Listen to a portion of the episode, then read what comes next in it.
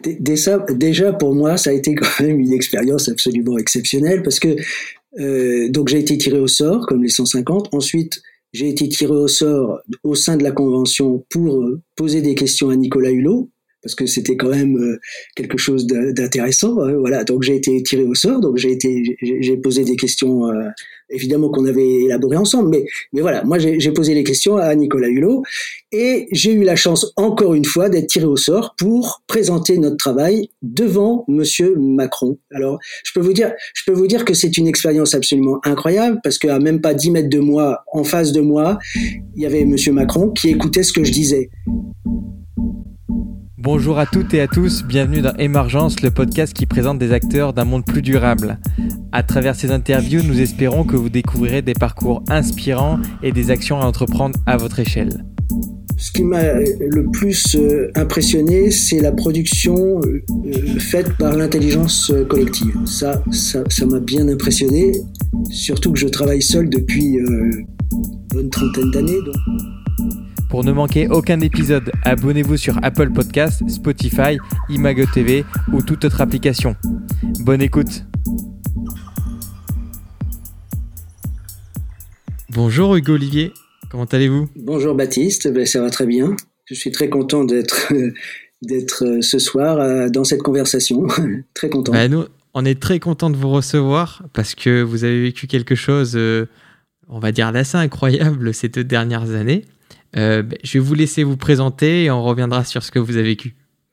Bah, écoutez, moi je suis photographe depuis euh, depuis euh, mon adolescence quasiment à la sortie des études et, voilà donc je suis photographe reporter un peu généraliste mais plutôt spécialisé dans le portrait vivant et dans le le portrait d'entreprise, photo sociale, mais sinon je suis passionné, enfin je suis passionné, je photographie beaucoup la nature, le patrimoine, euh, voilà, donc euh, je, m'intéresse évidemment à toutes les technologies photographiques. C'est mon métier, mais en même temps, c'est voilà, je me mets toujours à la page. Euh, et autrement, bah, je, suis je suis un peu dans cette convention tirée au sort, et donc c'est vrai que ça me donne une dimension supplémentaire que je n'avais pas. J'avais jamais travaillé d'une manière vraiment importante en collectif. Et donc, euh, ça m'a beaucoup apporté. La convention me donne une, on va dire, euh, une compétence supplémentaire. Voilà. Parce que ça va être le sujet du jour. Vous avez dévoilé un petit peu euh, les sujets qu'on va aborder. En effet, vous avez fait partie de la convention citoyenne qui avait eu lieu fin 2019. comment ça s'est déroulé le début pour vous? Comment c'est tombé sur vous? Bah, comme tous les autres, on, euh, j'ai été appelé au téléphone. C'était un tirage au sort. Hein. Un ordinateur a généré, euh, je sais plus combien, 250 ou 300 000 euh, numéros de téléphone. Et puis dans ces numéros de téléphone, il y a eu un tri en fonction de l'âge, de la situation géographique, du, du métier, etc. Donc j'ai été appelé et au départ j'avais refusé parce que d'abord je croyais que c'était évidemment une arnaque à l'isolation et ensuite la personne a rappelé et s'est un peu accroché et puis moi, je lui ai dit, bah, écoutez, euh, je suis plutôt climato-sceptique, euh, ça va pas forcément être euh, correct pour votre convention. je serais peut-être le vilain petit canard. Mais la personne s'est vraiment accrochée et on a discuté pendant trois quarts d'heure et voilà. Et à partir du moment où j'ai été rassuré en pensant que j'avais mon, mon, rôle, puisque c'est ce qu'il disait cette personne, euh, bah, j'ai dit OK. Donc, euh, je suis comme 150 autres tirés au sort. Après avoir accepté, eh bien, on est entré dans une, une expérience absolument, euh, certes inédite, mais passionnante, extraordinaire, d'intelligence collective. Et vous avez cité un point important. Avant cette convention, vous étiez climato-sceptique. Après, je vais vous laisser préciser parce que vous, c'était une certaine forme pourquoi euh, vous aviez ce, regard et qu'est-ce qu'il en est sorti après en fait la convention euh, citoyenne? En, fait, moi, j'ai avant la convention, je pensais pas que l'activité humaine était responsable du dérèglement climatique je pensais que l'activité du Soleil, euh, en suivant certains euh, scientifiques, je pensais que l'activité du Soleil était telle que même si l'homme améliorait son comportement, ça ne changerait pas grand-chose à ce dérèglement. Et en réalité, la première session de la convention a mis euh, tout le monde d'accord et a remis les pendules à l'heure pour beaucoup de monde, notamment pour moi, euh, où on nous a démontré euh, scientifiquement comment les activités humaines depuis 200 ans avaient fait que le, le, dérèglement climatique était vraiment avéré par ces 200 ans d'activité humaine.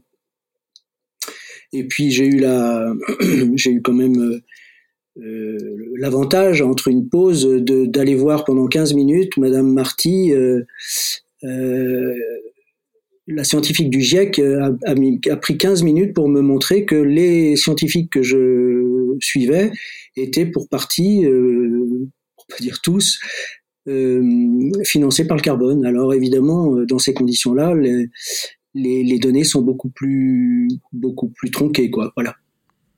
Ce que vous dites, c'est qu'en fait, euh, vous aviez eu des informations sur euh, justement que le, le dérèglement climatique, c'était à, cause du soleil, pas de l'activité humaine. Et ces informations, en fait, vous les avez eues de certains scientifiques euh, qui se prétendaient voilà, avoir la bonne parole. Et en fait, il se trouve que ces personnes étaient financées par des entreprises, donc du carbone, on va dire, plutôt industriel. oui, oui, mais ce sont, oui, mais ce sont des données en fait. Euh, quand vous allez, euh, quand vous tapez un profil sur Wikipédia d'une de, de quelqu'un, ben en fait vous devez. Moi, je cherche quand même à, à vérifier mes sources, à les, à les recouper, etc. Et ben les, les données que que m'a donné cette scientifique euh, à la convention, elles n'apparaissaient pas dans Wikipédia, par exemple.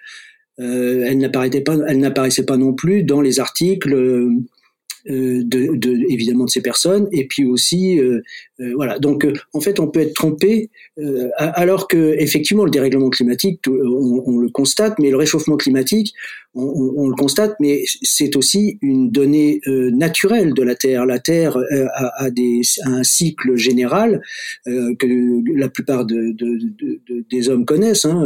il y a on, il y a une, période de glaciation, puis une période de réchauffement, et ainsi de suite. Voilà, c'est, et, c'est cyclique, et c'est sur des, millions ou des milliards d'années que ça, que ça dure. Et donc, euh, euh, je ne pensais pas, même que ces, scientifiques que je suivais disaient effectivement que euh, les, hommes pouvaient aggraver, mais de toute façon, quels que soient leurs, euh, leurs efforts, ils n'arriveront pas à rééquilibrer par rapport à la puissance du Soleil. Voilà, donc euh, c'est dommage de, de, se laisser. Euh, c'est vrai que euh, c'est dommage que des scientifiques ne s'entendent pas pour finalement qu'il y ait un collège général de scientifiques pour pour canaliser l'opinion parce que on peut on, voilà tout est tout est possible finalement dans ce monde on peut on peut croire ne pas croire être être sincère et puis finalement être dans le mensonge enfin être dans la dans l'erreur donc c'est dommage voilà et, vous, là, euh, vous arrivez à la convention, donc là, euh, vous avez votre première conférence et vous arrivez plutôt climato-sceptique. Qu'est-ce qu'on se dit après euh, avoir vu ces chiffres, ces données de scientifiques du GIEC Qu'est-ce qu'on se dit d'un point de vue personnel? Bah déjà, on se sent concerné parce qu'on a été tiré au sort pour apporter quelque chose. Donc, euh, quand vous apprenez que vous vous êtes trompé en suivant certains scientifiques, bah, vous vous dites bon bah on va essayer de corriger le tir et au moins de profiter de ce temps et de, ce temps qu'on nous demande de donner, bah, de, de, le mettre à profit justement pour euh, rééquilibrer les choses, à la fois personnelles et évidemment euh, pour la collectivité. Voilà. Et est-ce qu'on peut rappeler un peu, on a parlé de la Convention euh, citoyenne pour le climat, mais on n'a pas défini ce que c'était pour euh, nos auditeurs et auditrices qui n'ont peut-être jamais entendu parler de ça. Euh, est-ce qu'on peut rappeler un petit peu quel format c'est et quel était l'objectif de, cette convention? Alors, la Convention citoyenne pour le climat, c'est donc 150 personnes tirées au sort, réparties en petits groupes. Et, et, le, le, c'est en fait c'est le président de la République qui a demandé, qui a qui a qui a mis en, place cette convention et, le Premier ministre qui nous a fait une lettre pour nous donner une mission. Et la mission c'était de euh, trouver des solutions à 150 euh, pour limiter euh, les gaz à effet de serre d'ici 2030 à moins 40% par rapport aux données de 1990. Et, et, ceci dans un esprit de justice sociale. Donc la mission était très claire. évidemment, pour nous qui n'étions pas des spécialistes, c'était pas, c'était pas évident. Heureusement que les premières sessions ont été la mise en place euh, de groupes de sessions et, euh, et aussi euh, de, de, les auditions des intervenants qui, qui nous ont permis ensuite de décider par, par nous-mêmes, de, de prendre, de, d'émettre des idées et, et ensuite de, de passer au vote par rapport à ces idées. Et donc là, ça s'est passé comment ces groupes de travail? Vous étiez sur un, un sujet qui était le logement oui. Si pas de bêtises. Euh, voilà, vous arrivez, vous avez des conférences et ensuite on vous met en petits groupes et vous avez des réflexions sur certaines thématiques. Alors, euh, euh, la convention, tout, s'est passé dans la convention citoyenne par tirage au sort. On a donc été tiré au sort pour aller à la convention et une fois dans la convention, tout a été tiré au sort. C'est-à-dire que moi j'ai fait partie du groupe Se Loger parce que j'ai été tiré au sort comme 30 autres et donc il y a eu cinq groupes de 30 personnes et tout ça par tirage au sort. Ensuite, lorsque euh, on, a eu des intervenants, euh, les idées qui étaient ensuite euh, émises, eh, eh, on les listait sur un grand, par exemple, un grand tableau. Ou, oui, un grand tableau. Et puis après, on passait nous-mêmes, parmi les 30, on, on, sélectionnait ce qui nous semblait le plus important sur lequel travailler, etc. Ce qui fait que nous, notre groupe, nous n'avons que trois mesures. À la fin de, à la fin de la convention, on a, euh, on a présenté trois mesures qui ont été donc soumises au vote et euh, euh parce que nous, on a vraiment respecté l'entonnoir qu'était euh, cette décision de voilà. Plus plus la convention avançait et plus on devait sélectionner ce qui était le plus important pour nous et par rapport à, à l'objectif. Donc c'est pour ça que nous, il nous est resté que trois trois mesures. On va revenir sur ces mesures. Juste, comment ça se passe de travailler avec des gens euh, de tout milieu, de toute catégorie d'âge, sur des sujets quand même, euh, on va dire, euh, assez cruciaux hein, pour, pour, l'humain, quand on ne se connaît pas? Comment ça s'est passé, cette réflexion et, cette émergence d'idées? Bah, D'abord, c'est ça aussi qui était super avec la convention, c'est qu'on a fait des tas de rencontres. j'ai des amis, moi maintenant, après la convention, que je n'avais pas avant, j'ai des amis. Euh, et, c'est comme ça pour les 150. Je suis sûr que les 150 se sont fait un, deux, voire dix amis, je ne sais pas. Mais en tout cas, moi, j'en ai euh, trois ou quatre vraiment très, très, très forts. Et, dans notre groupe, le, le, groupe Sologer, il faut se dire, il faut, il faut dire que c'était vraiment un groupe très cohérent, très solidaire, euh, où tous les gens se sont appréciés. On a été vraiment, euh, en plus, on avait une animatrice euh, exceptionnelle. Hein, Sophie euh, Guillain. Et donc, euh, euh, comment dire ça se passe en fait très, très naturellement. la mission a fait que on s'est on s'est fédéré les uns avec les autres. C'est la mission en fait. Quand on l'objectif, c'est ça qui a fédéré. Et ça aussi, c'est intéressant de voir que la démocratie participative, l'intelligence collective, fait qu'on se fédère, on se fédère plus entre euh, socialement euh, entre individus que si on est dans la rue à pas se connaître et à marcher, euh, voilà, ou dans le métro. moi, j'aime beaucoup regarder les gens dans le métro, mais quand je les regarde vraiment dans les yeux, ils baissent les yeux. Et donc, en fait, le, le, le on peut pas parler, quoi. C'est c'est pas la c'est pas de mise dans le métro de parler. Moi, j'aurais envie plutôt de parler. Il y a voilà, j'ai c'est naturel en fait le, le lien social, c'est naturel, mais on l'a dénaturalisé en, en, quelque sorte d'une certaine manière. C'est chacun chez soi. L'individualisme euh, est devenu tel que on, s'approche pas, on parle pas. Dans le métro, s'il y a quelqu'un sur un banc, bah vous allez sur le banc d'à côté, là où il y en a pas. Voilà, c'est naturel. Alors que euh, ce qui serait plutôt naturel, c'est pas être tout seul, d'être plutôt avec quelqu'un. Voilà. Moi, je me souviens euh, dans le métro, j'avais vu une, jeune femme euh, euh, qui était plutôt dans ses pensées, etc. Mais elle avait une jolie médaille sur la que, j'aimais beaucoup. Et, donc, juste avant de descendre, je, lui ai fait un sourire et je, lui ai dit que la médaille nous unissait. Et là, j'ai eu un très grand sourire. Voilà, mais bon, c'est c'est voilà, c'est le, social, c'est très important, mais en réalité, euh, on est très méfiant, on est très. Euh, alors que dans la convention, justement, bah, on s'est pas méfié. Alors évidemment, dans les premiers temps, il y a eu euh, plutôt les gens qui étaient plutôt à droite ou à gauche.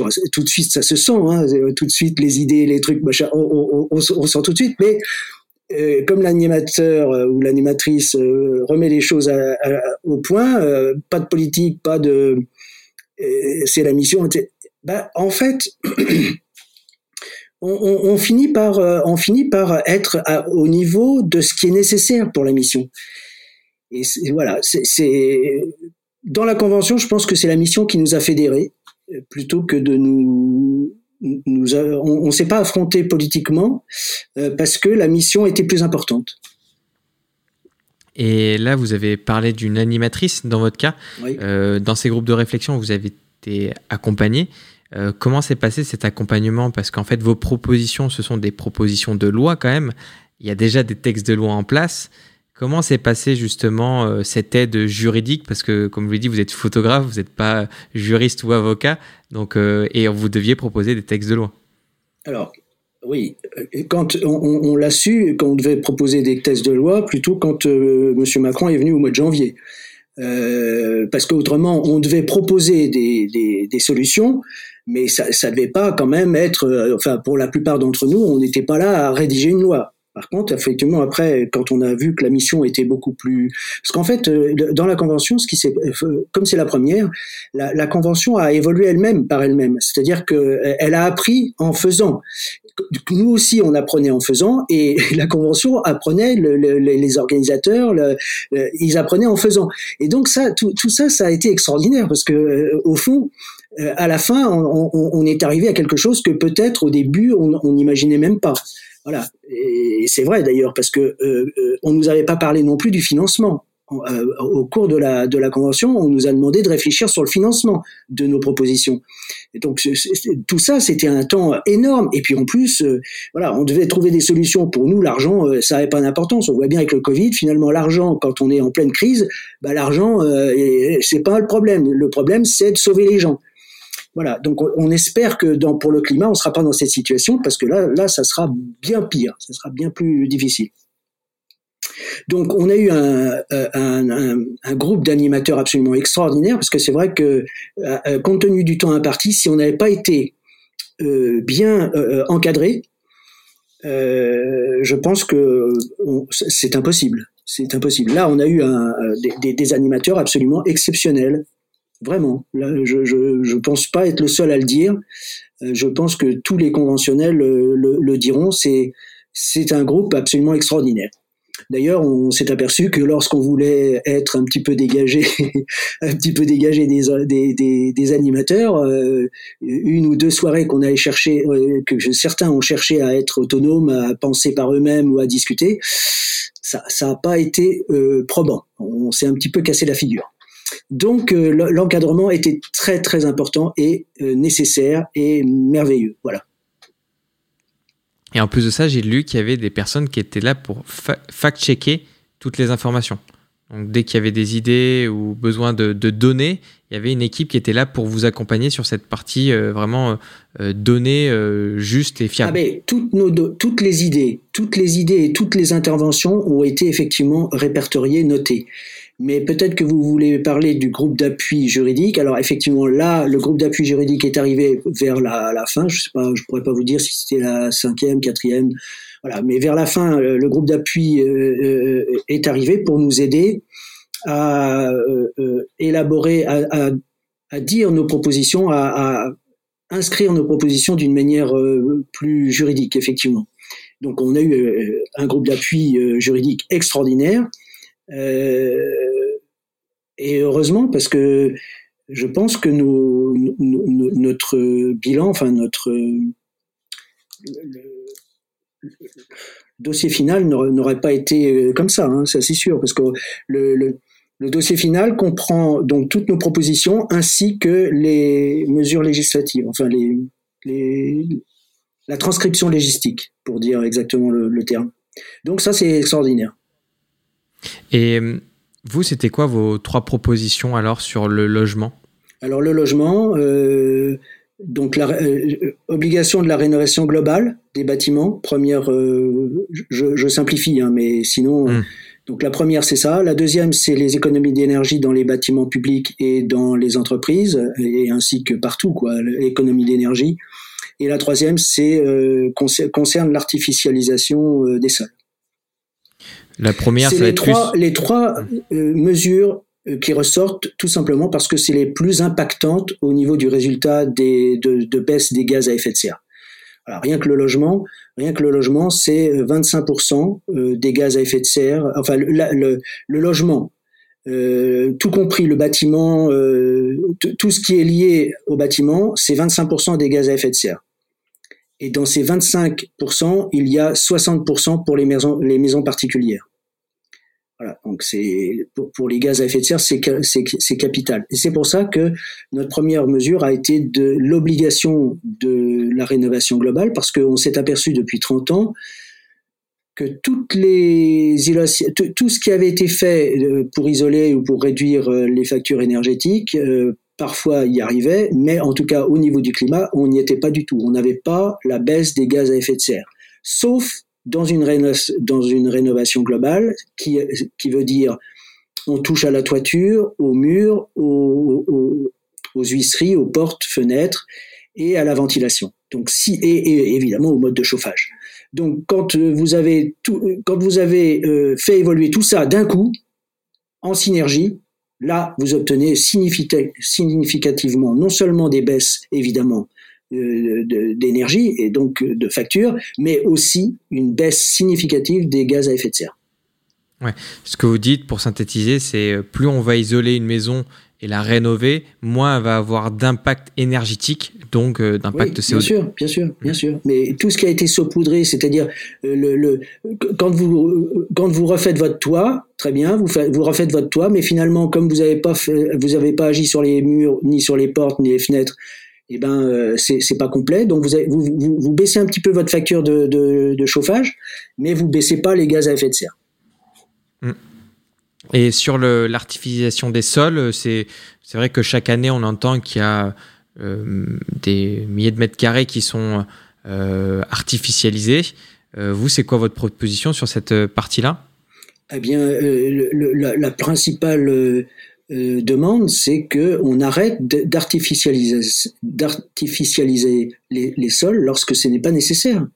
Voilà, c'est-à-dire que euh, on peut plus, on peut plus prendre des terres euh, agricoles et naturelles euh, pour bâtir ou construire une ville, un aéroport, des, des, des, structures commerciales, etc. Il, il, faut arrêter ça.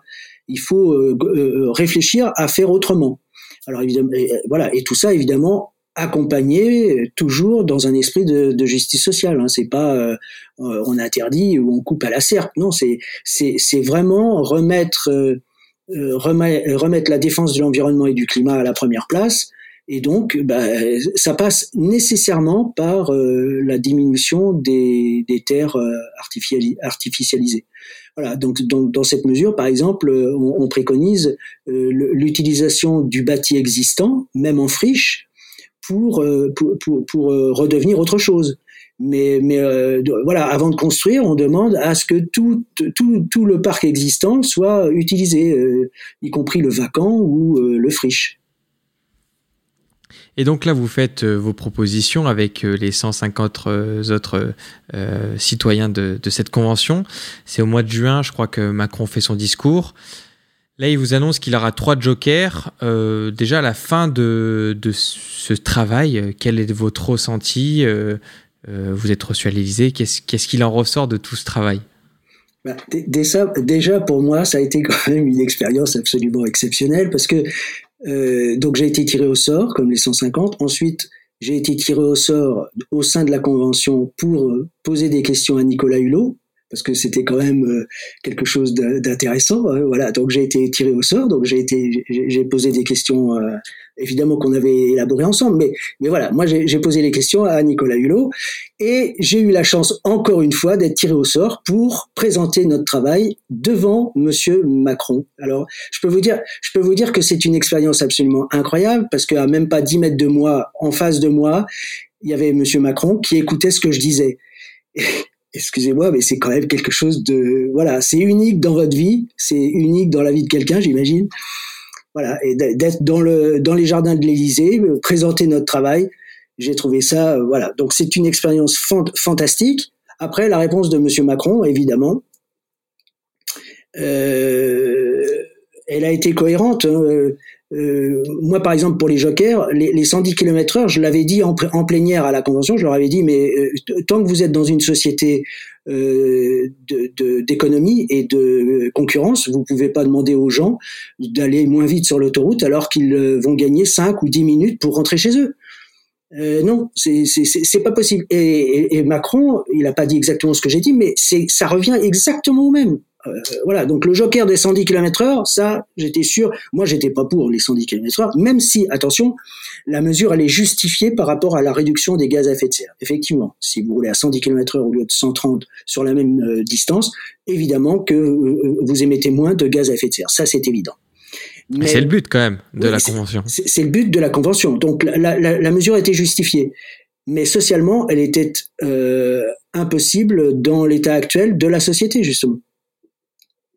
Après, euh, je, euh, alors les 4% euh, qu'on avait demandé sur les, les dividendes au-delà de 10 millions d'euros, là, j'ai trouvé ça absolument incroyable que de nouveau l'économiste et le financier parlent à la place du peuple. Donc ça c'est bien dommage, mais c'est voilà parce que c'était une contribution vraiment minime euh, pour euh, les, les, hauts revenus par rapport à, à, la contribution dans la transition écologique. Bon, ça, c'était encore un joker de M. Macron. Et le troisième, je ne me rappelle plus lequel.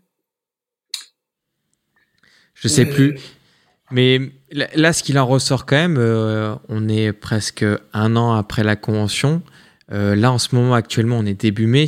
Il y a les textes de loi climat qui sont en train de passer. Oui on a l'impression que cette loi climat, avec euh, en tout cas vos 150 propositions, il y en a plein qui sont passés à la trappe. Euh, c'est peut-être mon ressenti. Je ne sais pas, vous de l'intérieur, euh, bah, vous échangez encore avec d'autres personnes qui sont devenues vos amis. Qu'est-ce que vous vous dites après bah déjà, il y a eu l'interview brute euh, les dernières semaines où justement il revenait déjà sur d'autres euh, éléments de la convention, euh, Emmanuel Macron. Qu'est-ce que vous vous dites en, interne sur bah, le projet de loi climat qui devait reprendre en effet vos propositions? Bah, Écoutez, en, réalité, il y a beaucoup, beaucoup de, membres de la convention qui sont allés à la marche du 28 mars parce que on a été extrêmement déçus parce que M. Monsieur Macron nous promet, et il était sincère, je pense, euh, il nous promet de, de euh, donc une application sans filtre, et en réalité, la loi elle-même qu'il a élaborée avec ses ministres, euh, ou en tout cas que ses ministres ont élaboré, euh, euh la loi elle-même elle filtre, c'est-à-dire qu'elle diminue en grande partie la plupart de nos de nos de nos mesures et ou, ou même elle elle, elle elle n'en tient même pas compte pour certains pour certaines pour cet euh, article. Donc, euh, euh, on a été extrêmement déçus, même si effectivement, lorsque on a travaillé avec eux, on a été consulté. Hein, ça, c'est ça qui est aussi extraordinaire dans cette démarche, c'est que la convention, les membres de la convention citoyenne ont été alors on n'a pas pu donner notre avis, ou en tout cas on a donné notre avis, mais euh, je ne sais pas si on, a changé grand-chose dans, dans, leur élaboration de la, de la, loi, mais en tout cas on a été euh, inclus au processus de, de, de, de cette loi. On a été, euh, on a été inclus dans le, la réflexion de, et la mise en œuvre de cette, de, enfin l'élaboration de cette loi. Et maintenant, on est, euh, on nous demande les, les députés. Alors j'espère que les sénateurs font la même chose, mais on a aussi euh, été auditionné par les députés qui sont en train de voter la loi parce qu'ils voulaient être sûrs, ils voulaient avoir notre euh, comment on avait réfléchi, notre point de vue, etc. Ce qui fait que peut-être que ce que la loi prévoyait à minima va peut-être être rehaussé par les députés. En tout cas, euh, d'après le député Michael Nogal, notamment pour le logement, pour tout ce qui est, euh, est de la rénovation. Euh, on n'a pas la rénovation globale, mais on va avoir quand même euh, quelque chose de, conséquent, d'après lui, par rapport aux objectifs de la convention. Donc, c'est absolument donc de notre déception initiale, on va peut-être avoir peut-être quand même une loi qui, en tout cas, qui sera certainement la meilleure de, tout ce qui s'est fait depuis 30 ans, mais ça ne veut pas dire que on va sortir de l'ornière. Hein. C'est ça le problème, c'est que euh, il y a même des scientifiques maintenant qui sortent qu'on devrait faire 55% de moins de gaz à effet de serre d'ici 2050 ou d'ici 2040. Euh, parce que euh, on voudrait avoir la neutralité carbone en 2050. Donc c'est 40%, c'est déjà peut-être euh, dépassé. Donc nos mesures, c'était à minima qu'il fallait les mettre, toutes. Et on voit dans la loi qu'effectivement, ça n'est pas le cas. Donc, on a été très déçus. Euh, on est euh, encore euh, questionné pour l'élaboration de la loi, pour, la votation de la loi par les députés. Bon, bah, formidable. Est-ce qu'on va être questionné par les sénateurs Je l'espère beaucoup. Et voilà, peut-être que la loi qui sera votée sera bonifiée, en tout cas, par rapport à ce qu'elle était proposée initialement. Je, l'espère. Mais après, c'est mon ressenti là-dessus. Euh, d'un point de vue extérieur et suivant un peu ces sujets, euh, j'ai l'impression que ça a été un gros coup de communication d'Emmanuel Macron. Après, c'est mon point de vue personnel. Ce que je ressens, c'est qu'il y a trois jokers au début. Bon, ok, trois jokers, je comprends qu'on peut pas tout appliquer. Euh, et derrière, j'ai l'impression, là, il y a l'interview brute où il revient sur beaucoup plus de décisions et j'ai l'impression qu'on fait des, on n'atteindra jamais ces objectifs qui, qui, étaient ambitieux mais qui étaient nécessaires en fait. On arrive à un moment où on arrive à un, point assez crucial où il euh, faut un peu se donner à, à fond, même s'il y a beaucoup de contraintes économiques. J'imagine bien que c'est pas facile de prendre des décisions, mais j'ai un peu ce sentiment de mon côté. Après, c'est peut-être personnel. Mais oui, mais de toute façon, il y a, il y a comment dire, euh, Monsieur Macron, il est pris entre deux feux. Il est pris euh, entre le feu de, de, de, faire comme pour euh, le Covid, pour le, le climat. Hein. Si, si, on devait faire, quand Nicolas Hulot est venu dans la, la, Convention citoyenne, il a, il a dit il faut planifier, il faut fixer les objectifs, planifier et financer. Donc ça, c'était une, méthode globale pour résoudre le problème climatique. Euh, on n'est pas là, on ne le fait pas, et c'est bien dommage. C'est bien dommage. Je, comprends, euh, comment dire, entre le désir de M. Macron qui était de résoudre le problème climatique et ensuite tous les gens euh, qui veulent pas qu'on y arrive comme ça parce que parce qu'ils veulent défendre telle industrie, parce qu'ils veulent défendre tel machin truc. Euh, à, avoir les, les, forces énormes économiques qui se sont mis en branle contre la convention, évidemment. Euh, après, bah, vous avez une loi qui est mi figue mi raisin et qui ressort, euh, voilà. Mais mais mais n'empêche que c'est une avancée énorme et en, en, en réalité, ils, ils n'ont pas la volonté. C'est ça qui est dommage, c'est que je pense que le, la population française est prête à entendre ce genre de choses, comme pour le Covid 19 euh, elle serait prête à entendre bah il faut arrêter il faut arrêter certaines consommations il faut arrêter euh, certaines dépenses d'énergie il faut arrêter certains comportements euh, au profit d'autres.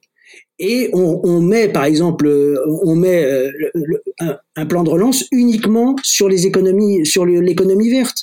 Il y a, y a des tas il y a des tas d'affaires à faire dans le dans le dans la transition écologique. euh, simplement, euh, on n'en a pas la volonté. Les gens ont aussi eu peur. Donc, euh, les politiques, bah, ils sont, ils sont entre la population et le, le et le devoir de, de, de, de légiférer le devoir de faire, ils, ont, ils sont élus pour faire, et, et, et, il y a aussi la population qui est pas toujours prête à ce qu'on fasse. Voilà, la loi, elle est un peu comme ça, malheureusement. Mmh. Ah non, mais c'est Et je me suis rendu compte, euh, en étant dans cette convention, euh, que le, le c'est dommage que la politique soit constamment un rapport de force. C'est dommage parce que euh, M. Macron, il, il, fait la convention citoyenne à cause des gilets jaunes, qui est une, une, un rapport de force. C'est le peuple qui descend dans la rue d'un coup et qui, qui, qui gèle toute l'économie, qui gèle tout le, le, le développement de le, le, fonctionnement de la société. Et voilà, on est obligé, quand on est malheureux, on est obligé de faire quelque chose de, de, fort pour que les choses changent. Et puis au final, Donc, il, fait une convention pour essayer de trouver une solution hein, à, ce mouvement des Gilets jaunes. Et, puis, au fond, euh, il, sort une, loi qui va, qui, va pas dans le bon sens, en tout cas, qui, ne permet pas les 40% de gaz à effet de serre en moins. Ça, c'est sûr. On est tous d'accord là-dessus, euh, aussi bien les organisations euh, euh enfin les, les, ONG liées au climat les associations euh, défense de climat et les conventions et la convention citoyenne, on, s'aperçoit que si cette loi en l'état est votée, il y a des avancées, bien sûr, il y aura des choses pour le climat, mais, mais on n'aura pas les 40% de gaz à effet de serre en moins. Par conséquent, euh, euh bah c'est pas ce qu'il faut faire, ça c'est sûr. Et vous, les membres de la convention, euh, bah là vous avez le constat, vous dites on a fait ce travail, euh, il y a des choses qui ont été prises en compte ou, pas. Euh, Qu'est-ce qui en est, suivi en fait de cette convention? Est-ce que vous continuez à échanger? Et comme vous l'avez dit, il y en a certains qui sont allés euh, manifester euh, à la dernière marche. Comment ça, vit ce, cette communauté qui s'est créée pendant ce, beau projet? Bah, euh, il y a une association qui est née, hein, euh, je pense que vous êtes au courant, euh, elle s'appelle les 150, donc elle évolue lentement, et puis euh, donc c'est une grande majorité des, des, citoyens de la Convention qui se sont associés dans cette association. Il y a d'autres membres de la Convention que je connais qui ne, se, qui ne font pas partie de l'association et qui sont en dehors et qui, qui sont très peu, qui font des choses locales mais qui ne sont pas du tout, qui ne sont pas du tout dans les médias ou voilà, qui ne qui militent pas tellement. Euh, moi, je suis pas un militant euh, de, de, de, force, quoi. Je veux dire, je suis pas un militant. Moi, je, moi, je suis un écologiste euh, d'être. Je, je, je, suis écologiste depuis que je suis né, parce que parce que je, je, fais partie de la nature. Voilà. Mais mais alors apparemment, si vous n'êtes pas militant, si vous n'appuyez pas là où ça fait mal, mais d'une manière un peu forte, eh ben euh, les choses avancent avancent pas ou avancent doucement. C'est dommage. Voilà. Euh, on voit Madame Pompili. Euh, ça faisait 20 ans qu'elle luttait pour pour contre les les les pesticides, là, les glyphosates et tout ça. Et donc, elle est presque arrivée au but, mais, mais, mais pas complètement. Bah, pour elle, c'est quand même une grande déception, malgré tout, de ne pas avoir obtenu, depuis 20 ans qu'elle lutte pour ça. voilà, c'est je, regrette, je regrette beaucoup que l'écologie soit devenue une lutte. On n'aurait jamais dû appeler l'agriculture bio. C'est absurde d'appeler l'agriculture bio. C'est complètement absurde. Eh bien, si, c'est devenu bio parce que l'agriculture a été euh, complètement saccagée par les produits euh, chimiques. Mais ça, quand les produits chimiques ont été introduits dans, dans l'agriculture dans les années 60, les militants de l'époque, les jeunes, euh, euh, disaient tout ce qui allait se passer. Eh bien, ça, ça s'est passé non seulement ce qu'ils ont dit, mais en pire. Voilà. Et donc, euh, je, je, regrette que l'écologie ne soit pas d'une manière consubstantielle à notre nature euh, euh, dans toutes les affaires. Dans, voilà, euh, on crée des affaires, on va fabriquer, je ne sais pas où en Chine, des, des, gadgets qui vont être jetés tout de suite à la sortie de Noël, par exemple. comment on peut, comment on peut imaginer fonder une société pour fabriquer du gadget qui va être du déchet? C'est voilà voilà, la, la société, c'est à partir du moment où vous gagnez de l'argent, vous êtes le roi. Hein, regardez la société, quand vous voulez créer une entreprise, j'en ai créé une, je sais de quoi je parle. La première chose qu'on vous demande, c'est un business plan. Est-ce que vous allez gagner de l'argent? Et combien? C'est ça, le business plan. On vous demande un business plan. On vous demande pas comment vous allez produire, qu'est-ce que vous allez vendre. Non, on vous, on vous demande d'abord un business plan. Ça veut tout dire. Ça veut tout dire. Maintenant, il faudrait quand on crée une entreprise, c'est dommage, mais il faut que les gens comprennent qu'on ne peut pas produire n'importe quoi, n'importe comment. Mais ça, je veux dire, la Convention citoyenne le dit, mais, mais c'est dommage que l'homme ne soit pas, quand il crée une entreprise, qu'il soit pas dans cette disposition d'esprit. C'est dommage qu'il soit uniquement dans la disposition d'esprit, je veux gagner de l'argent. Voilà, je veux gagner de l'argent. Et eh bien pendant les années 90-2000, là, euh, c'est surtout 2000, euh, on a euh, délocalisé massivement. Et eh bien maintenant, en pleine pandémie, on a manqué de masques parce qu'ils étaient fabriqués en Chine. On a manqué de médicaments, ils étaient aussi fabriqués en Chine. Enfin voilà, c'est la, la, Chine fabrique 80% euh, de tout ce qu'on a besoin dans tout le monde entier. Mais c'est déliant, déliant. Tout ça parce que ça coûte moins cher. Tous les hommes d'affaires sont allés faire des affaires en Chine parce que en France ça coûtait trop cher. Il y a un problème quand même. Il y a un problème que euh, ce qu'on produit en France c'est plus cher que ce qui est produit euh, à 10 000 kilomètres. Il y a un gros problème. Et euh, vous, vous êtes aussi, vous, avez tenté de passer à l'action euh, d'un point de vue plus personnel. Euh, est-ce que vous pouvez nous raconter un petit peu ben, ce passage à l'action, ce premier passage à l'action, on va dire en Ma démarche personnelle de, de, de rendre mon habitation autonome, euh, au sein de la convention, elle, elle s'est développée à, à, un projet beaucoup plus grand euh, avant d'être la France complètement euh, autonome énergétiquement avec des énergies, des énergies renouvelables ou en tout cas décarbonées. Eh bien, moi, j'ai pensé à mon village. Je me suis dit tiens, bah bon, je me suis présenté à la mairie en me disant bah voilà, ce que je vous propose, c'est que Saint-Quentin sur un droit devienne autonome énergétiquement. Voilà. Et c'était un projet global. Et là, je me suis dit, là, ça vaut le coup. Ça vaut le coup de s'impliquer parce que le motif est important, le motif est, réel. Et voilà. Mais malheureusement, je, je l'ai pris vraiment au tout dernier moment. J'ai déposé le dernier jour ma candidature euh, par rapport euh, au délai valide. Et puis bah après, un village comme le mien, il faut aller voir tout le monde, sinon. Euh, et je n'ai eu le temps d'en voir que 20, 20 personnes. Bah écoutez, euh, j'ai eu, je sais plus, je crois que j'ai eu une vingtaine de, de voix. Et ce qui fait que sur un village comme le mien, alors que et voilà, ce qui a été aussi injuste dans cette élection, c'est que on était en plein Covid et donc, euh, et, donc euh, ces, élections auraient dû être reportées. Elles n'ont pas été reportées, ce qui fait que normalement on aurait dû être au moins 220 ou 200 ou 280 votants, et il y en a eu que 180, je crois, parce que les gens ont eu peur. Et donc euh, voilà, j'ai eu à peu près 18% des voix en n'ayant vu que 20 personnes. C'est pas mal. Mais je pense que je, je pense que euh, dans un village comme le mien et surtout pour un projet un projet comme comme celui-là qui était vraiment très indépendant, très euh, très euh, très inhabituel par rapport à la vie d'un village comme le mien, il fallait il, il, fallait aller voir les gens. Je les ai pas vus complètement. Enfin voilà, je les ai pas vus. Et voilà. Mais je me suis dit, après tout, allez, j'y vais, on va bien voir. C'est la bouteille à la mer. On va voir ce que fait la transition écologique dans la tête des gens. Voilà. Bah, écoutez, bah, ce sera pour les élections, les, élections prochaines. Vous aurez le temps de vous y prendre euh, un peu plus.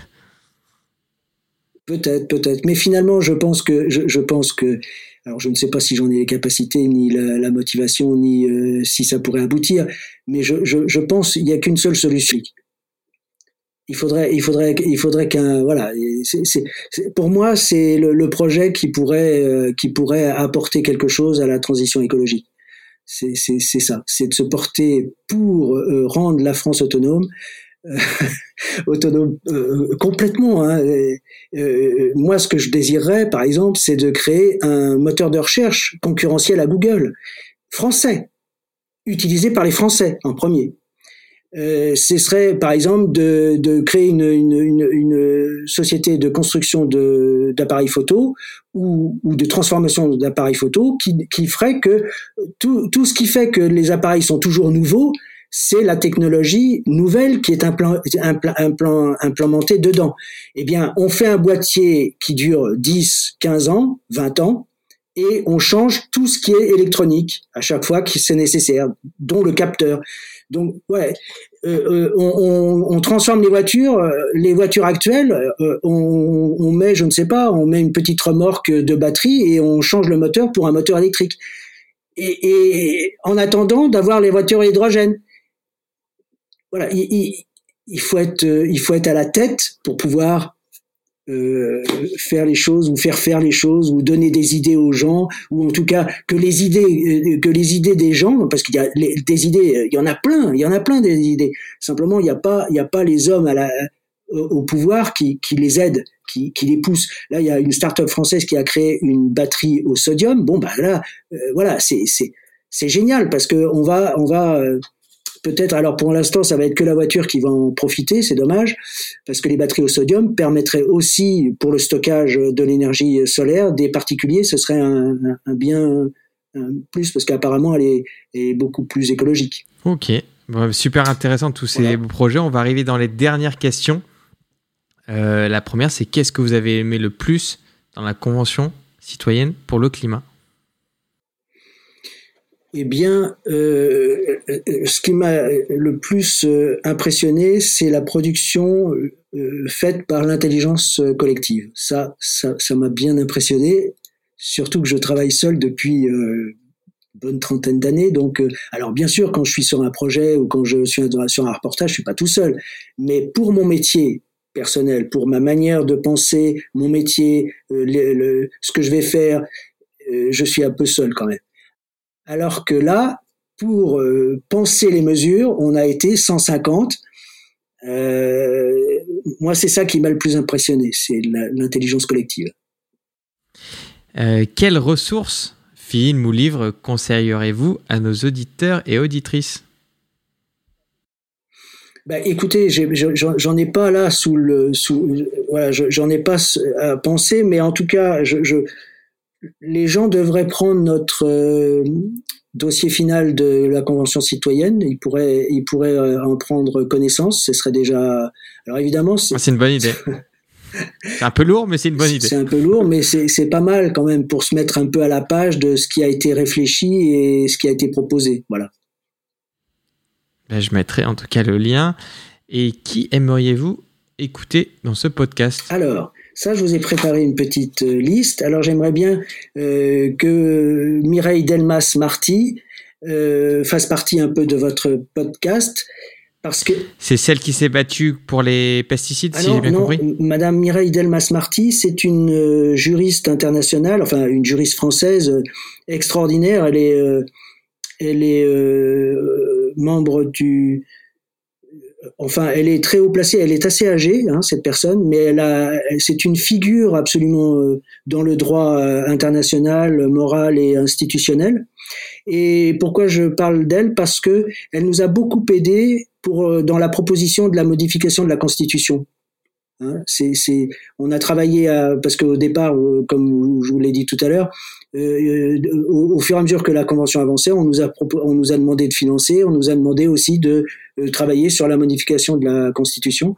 Et elle, elle nous a euh, pas particulièrement aidé par rapport à, ce qu'elle a fait dans sa vie et puis les articles qu'elle a rédigés ou qu'elle nous a aidé à, à, rédiger. Donc voilà, c'est quelqu'un qui, qui est important pour moi dans la démarche de la défense du climat, hein, j'entends, mais juridiquement. Hein. Et puis euh, aussi, euh, j'ai pensé à Jean-Marc Jancovici et à Nicolas Hulot, car si ces deux-là, euh, on les mettait ensemble, par exemple, vice-premier ministre de la France, par exemple, vous les mettez tous les deux vice-premier ministre, eh ben, vous aurez, avec la synthèse des deux, une méthode de ce que nous devons faire au niveau de la transition écologique. Hein, ils, sont, ils sont formidables pour ça. Et puis, alors, Olivier Sidler, si vous connaissez, c'est celui qui a fondé Negawatt, et alors lui, on l'a rencontré sur la, la, convention et notamment dans le groupe Sologer, euh, il est intervenu. Et lui, c'est un partisan euh, farouche et euh, il démontre comment la l'obligation de rénovation globale est importante pour la diminution des gaz à effet de serre.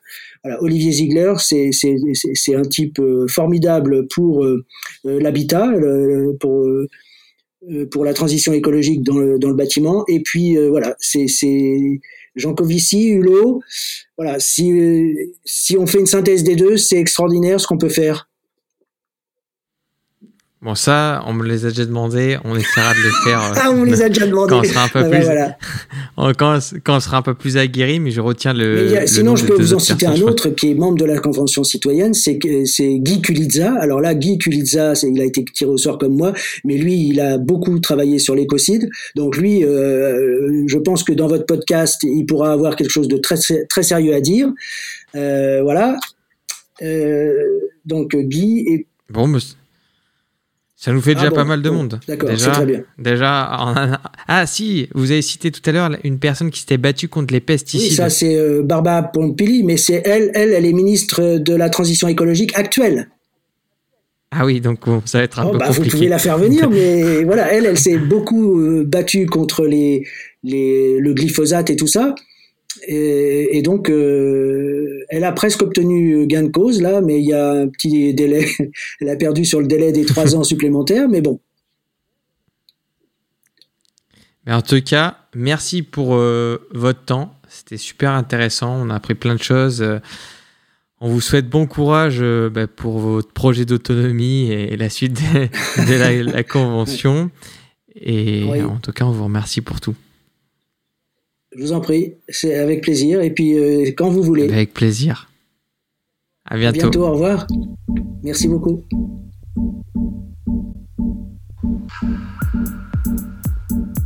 Si vous avez apprécié cette interview, faites-le savoir à notre invité sur les réseaux sociaux. Vous trouverez les liens sur notre site internet émergence.co, ainsi que toutes les ressources pour approfondir le sujet. Et si vous voulez nous donner un petit coup de pouce, rien de plus simple, vous pouvez mettre un 5 étoiles sur Apple Podcast vous abonner à l'émission sur les plateformes d'écoute ou partager l'épisode dans votre entourage. Et pour ne manquer vraiment aucune actualité, vous pouvez nous suivre sur notre Instagram ou notre compte Facebook. Nous tenons également à remercier Bertrand Jacquet pour la création de la musique du générique. À dans deux semaines pour le prochain épisode. Bye bye.